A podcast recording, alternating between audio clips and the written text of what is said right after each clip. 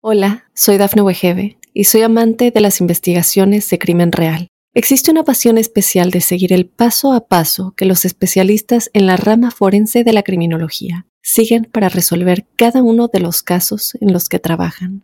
Si tú, como yo, eres una de las personas que encuentran fascinante escuchar este tipo de investigaciones, te invito a escuchar el podcast Trazos Criminales con la experta en perfilación criminal, Laura Quiñones Orquiza en tu plataforma de audio favorita. Estas son las informaciones más importantes hasta el momento. Vladimir Putin reconoció la independencia de los separatistas de Ucrania y aumentan las posibilidades de una guerra en Europa. Advierten dónde impactarán nuevas tormentas en Estados Unidos. Baja el número de detenidos y aumenta la liberación de indocumentados bajo custodia de ICE. Donald Trump lanza su propia red social, Truth Social. Mundo Now, noticias en 5 minutos. Inmigración, dinero, política, entretenimiento y todo lo que necesitas para amanecer bien informado. Hola, ¿qué tal amigos? Bienvenidos a Mundo Now. Les saluda Alfredo Suárez junto a Camila Daza y Daniela Tejeda. De inmediato comenzamos con las informaciones.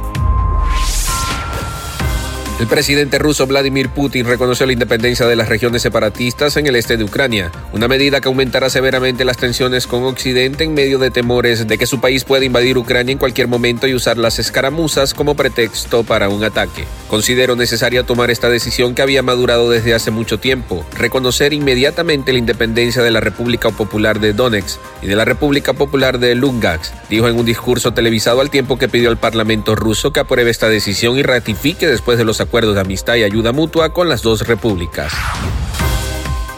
Meteorólogos advierten que las tormentas en Estados Unidos parecen lejos de estar acabándose. Es probable que a lo largo de esta semana se desarrollen dos sistemas de tormentas en gran parte del país. Un par de tormentas se forman en el oeste del país, trayendo consigo fuertes impactos que podrían durar incluso hasta la mitad de la semana, incluyendo interrupciones generalizadas en los viajes por carretera debido al clima severo.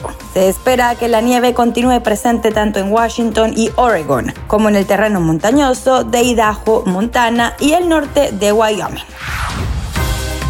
El número de inmigrantes detenidos en las cárceles de la Oficina de Inmigración y Aduanas ICE disminuyó en febrero mientras sigue aumentando el número de extranjeros liberados bajo el programa de alternativas de detención que permiten documentados de bajo riesgo esperar en libertad la resolución de sus casos en la Corte de Inmigración. La cantidad de personas detenidas por ICE disminuyó durante las últimas cuatro semanas, bajó en 938 y cayó por debajo de los 20.000 al 13 de febrero, de acuerdo con un reporte del Centro de Información y Acceso de Registro transaccionales de la Universidad de Syracuse en Nueva York. El expresidente de Estados Unidos Donald Trump lanzó este lunes su propia red social Truth Social para competir con plataformas como Twitter y Facebook, en las que el exmandatario permanece vetado desde el principios del 2021. En el App Store de iPhone Truth Social estaba ya disponible para descargar este lunes en Estados Unidos, anunciándose como una aplicación en la que no existe discriminación política, totalmente gratuita y únicamente en lengua inglesa. Y ahora es momento de que se pongan al día conmigo con las noticias más actuales en el mundo del entretenimiento. Mayeli Alonso provocó polémica una vez más y esta vez no por declaraciones en contra de Lupillo o Chiquis Rivera, sino por la manera en que decidió celebrar junto a Johnny Cass del grupo Firme, quien cumplió el pasado 19 de febrero y le organizaron una fiesta bastante peculiar con un polémico tema. Y es que cada vez es más recurrente que los gruperos imiten el estilo de vida de los narcos para impactar y hacer polémica, aunque sea en lo ficticio, como una fiesta. Tal es el caso de Johnny Cass, del grupo Firme, quien estuvo de cumpleaños el pasado 19 de febrero y tuvo una fiesta con amigos a los que invitó a la ex de Lupillo Rivera. Cambiando de tema, a días de haber anunciado su separación con Belinda, tras dos años de relación, el cantante de 23 años, Cristian Nodal, sorprende al mostrar que si bien no se ha quitado el tatuaje que se realizó en honor a Beli, sí lo modificó, causando gran revuelo en redes sociales.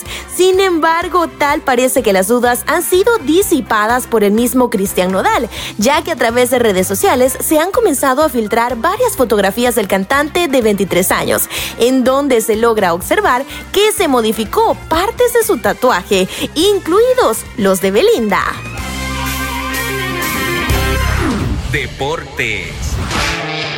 Y en los deportes, Héctor Herrera, jugador del Atlético de Madrid, apunta a ser titular en el partido de ida de los octavos de final de la UEFA Champions League frente al Manchester United. Diego Simeone ya tiene en su mente su once titular para el miércoles, día en que reciban en el Wanda Metropolitano al equipo donde milita Cristiano Ronaldo y que dirige Ralph Ragnick. Y para despedirnos te dejamos con una frase de Mundo Inspira. Para tener éxito tu deseo de alcanzarlo debe ser mayor que tu miedo al fracaso. Recuerda ampliar estas historias y muchas más al ingresar a www.mundohispánico.com. Les informa Camila Daza junto a Alfredo Suárez y Daniela Tejeda. Nos escuchamos en la próxima.